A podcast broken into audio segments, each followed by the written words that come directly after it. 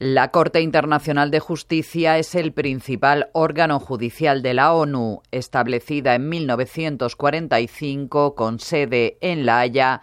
Está compuesta por 15 jueces que tienen como función resolver de conformidad con el derecho internacional disputas jurídicas presentadas por los Estados y emitir opiniones consultivas sobre cuestiones legales. En el caso de disputas entre naciones, sus decisiones son vinculantes, aunque carece de un mecanismo para hacerlas cumplir. Las opiniones consultivas, por su parte, tienen peso legal, pero no son vinculantes.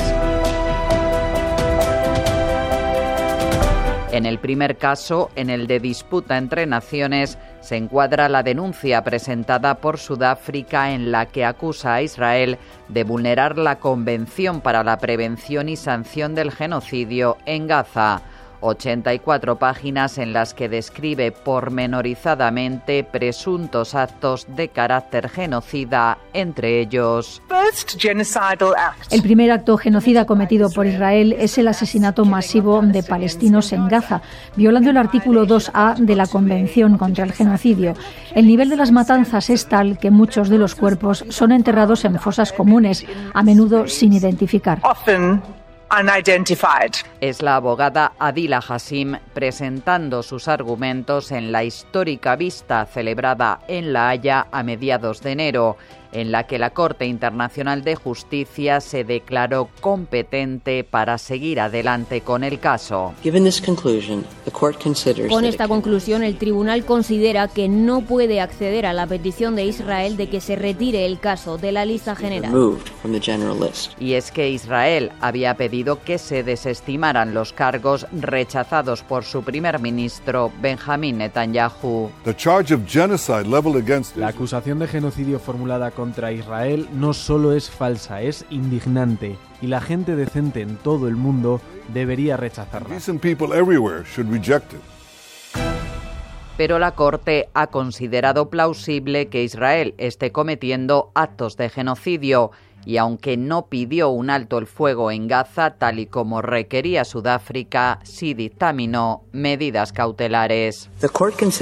El tribunal considera que en relación con la situación actual de los palestinos en Gaza, Israel debe, en conformidad con sus obligaciones en virtud de la Convención sobre el Genocidio, adoptar todas las medidas a su alcance para impedir que se cometa cualquier acto contemplado en el artículo 2 de la Convención. A lo que la ministra sudafricana de Exteriores, Nadeli Pandor, contestaba: uh,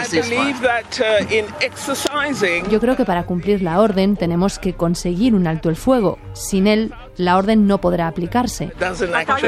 La Corte Internacional de Justicia podría tardar años en emitir una sentencia definitiva en este caso.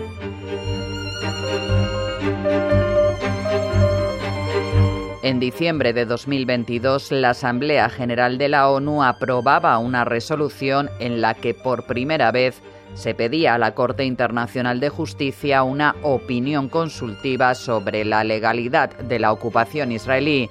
En la primera audiencia este mismo febrero se escucharon los argumentos de la parte palestina, con su ministro de Exteriores Riyad al-Maliki a la cabeza y Gaza muy presente. Es una realidad en la que Israel puede destruir Gaza, matar a decenas de miles de palestinos, dejar a un millón de niños hambrientos traumatizados de por vida, huérfanos de madre, de padre o de ambos, amputados, dejar casi dos millones de personas desplazadas, desesperadas, sin un lugar en el que escapar de las matanzas. El genocidio que se está cometiendo en Gaza es el resultado de la impunidad y la inacción.